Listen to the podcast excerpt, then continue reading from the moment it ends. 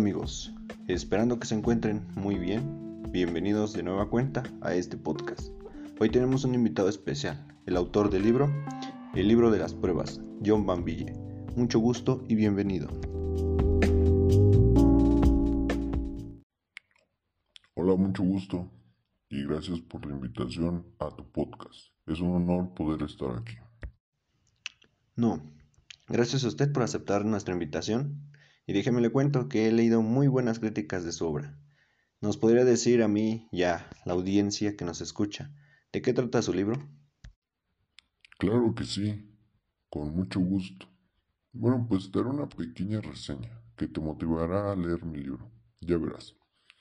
El libro de las pruebas narra la confesión de Freddie Montgomery, quien está siendo juzgado de robo y asesinato es muy peculiar esto porque esta persona cuando realiza su narración de los hechos no busca que lo absuelvan o que le den una pena menor. Montgomery comienza a narrar de delante hacia atrás la historia.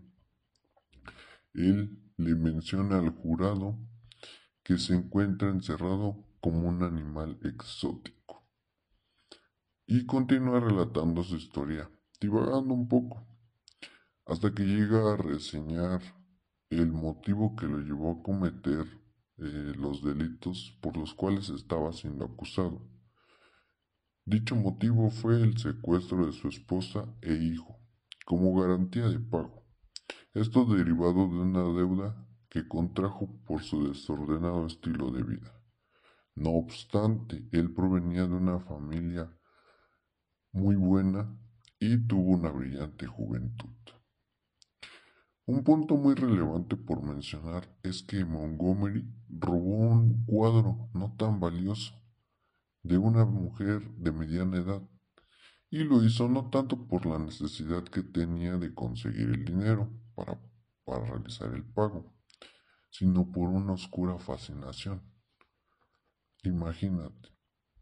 Además, secuestró y asesinó a una joven criada. Esto lo hizo solo porque lo podía hacer. No había más. El apego, la obsesión y la incomprensión de las decisiones de Montgomery son algunas de las emociones que le ayudarán al lector a acercarse a la mente del protagonista y de esta forma pensar y analizar qué es verdad y qué es mentira en su relato, porque ni el protagonista lo sabía. Vaya, qué interesante suena lo que nos acaba de comentar, pero díganos, ¿qué nos puede aportar su libro?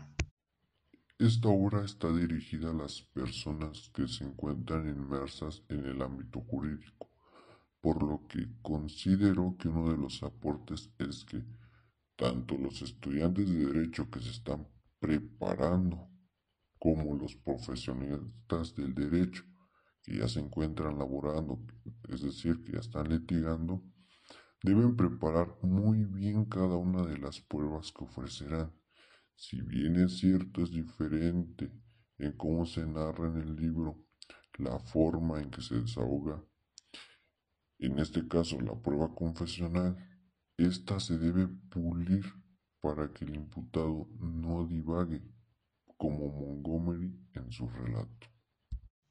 Y ya por último, ¿nos podría decir qué enseñanza le ha dejado escribir el libro de las pruebas?